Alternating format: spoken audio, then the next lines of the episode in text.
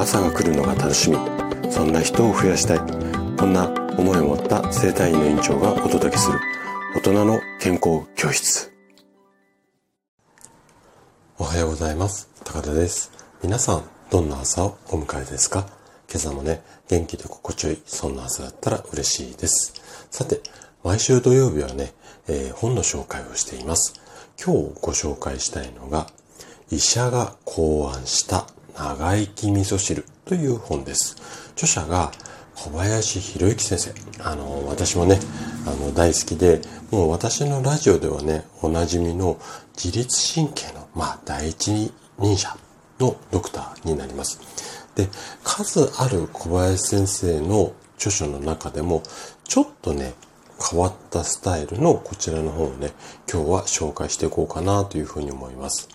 でね、この本のどんなところが変わったスタイルかっていうと、お医者さんが書いた本なのに、味噌汁のね、レシピが満載なんです。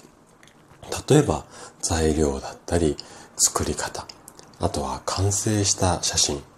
まあ、こんな感じで、まさにもう、あの、料理本。私が紹介するような、あの、普段の医学、医学的なっていうか、そういう書籍ではなくて、もう本当にね、料理の、あの、なんていうのかな、こう、レシピとか載ってる本ああるじゃないですか。あの、雑誌みたいな。あんな感じのイメージです。で、この味噌汁だけじゃなくて、味噌を使ったおかずのレシピまで載っていますよ。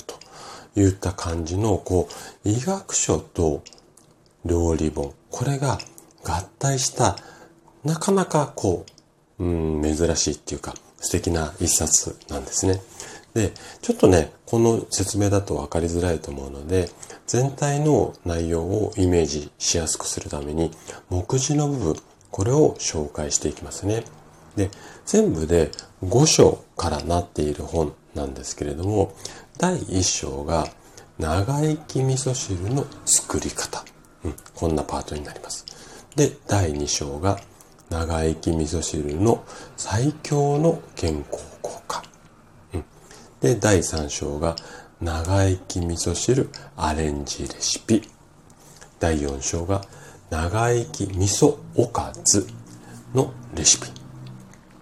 第5章が長生き味噌汁習慣のすすめっていう感じなんですよね。で、今回の本っていうのは、あの、見、本を読むっていうよりは、どちらかというと、見る、あの、写真とかも結構多いので、見ても楽しめる一冊になると思います。で、お料理好きの方、特に女性の方なんかは、このレシピとか完成の写真が載っかっているので、ただただ文章を読むよりは、まあね、あの、読みやすいと思いますので、ぜひね、お時間あれば手に取って読んでみたらいかがでしょうか。そして、味噌汁。もう毎回毎回、もうね、私のラジオ聞いていただいている方は耳にタコかもしれない、知れないんですが、味噌汁は本当にね、体にいいものなので、ぜひね、皆さんにも毎日飲んでいただきたいので、こちらの本を強くお勧めしたいなというふうに思います。そしてね、例によって例のごとく、おそらくね、これ、あの、どこの図書館にもあるかなというふうに思います。で、もし図書館になかったり、借りるのではなくて、レシピとか満載なんでね、購入したいっていう方は、概要欄のリンクから、あの、Amazon のリンク貼ってありますので、そちらからお買い求めいただけたらいいかなというふうに思います。はい。ということで、今日も最後まで聞いていただきありがとうございました。番組の感想などね、お気軽にコメントいただけると嬉しいです。それでは明日の朝7時にまたお会いしましょう。今日も素敵な一日をお過ごしください。